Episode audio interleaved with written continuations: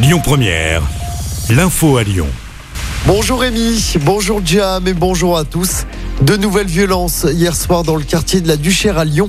Des individus ont usé de mortiers d'artifice pour s'en prendre à des policiers.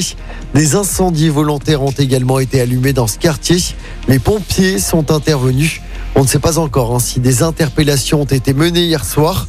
Pour rappel, la semaine dernière, des coups de feu avaient été tirés dans ce quartier. Trois personnes avaient été blessées par balle. Dans l'actualité locale, ce drame en Isère, une spéléologue professionnelle qui a encadré une sortie de collégiens a perdu la vie dans une grotte près de Grenoble. Elle aurait été victime hier d'une montée des eaux dans une cavité. Les élèves ont quant à eux pu sortir à temps.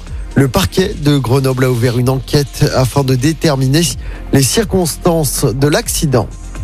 Un chauffeur-livreur bientôt présenté devant la justice, chargé d'alimenter les stations-service de l'agglomération lyonnaise.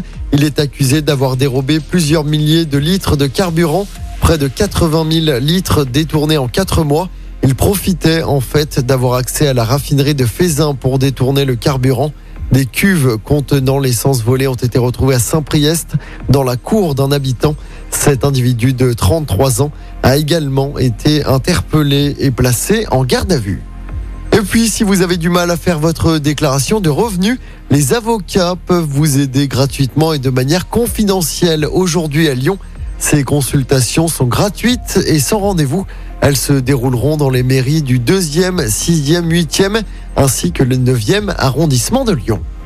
En politique, ça y est, c'est officiel.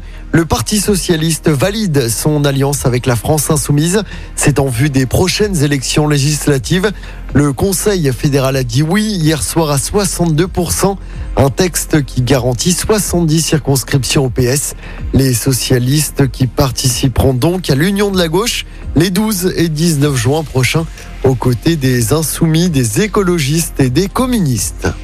On termine avec un mot de football. Début de la 36e journée de Ligue 1 ce soir. Monaco se déplace sur la pelouse de Lille. De son côté, l'OL ira à Metz, dernier du championnat. Ce sera dimanche. Coup d'envoi du match à 13h. Pour rappel, l'OL est 7e à 5 points de la 5e place, à seulement 3 petites journées de la fin. Écoutez votre radio Lyon Première en direct sur l'application Lyon Première, lyonpremière.fr et bien sûr à Lyon sur 90.2 FM et en DAB+.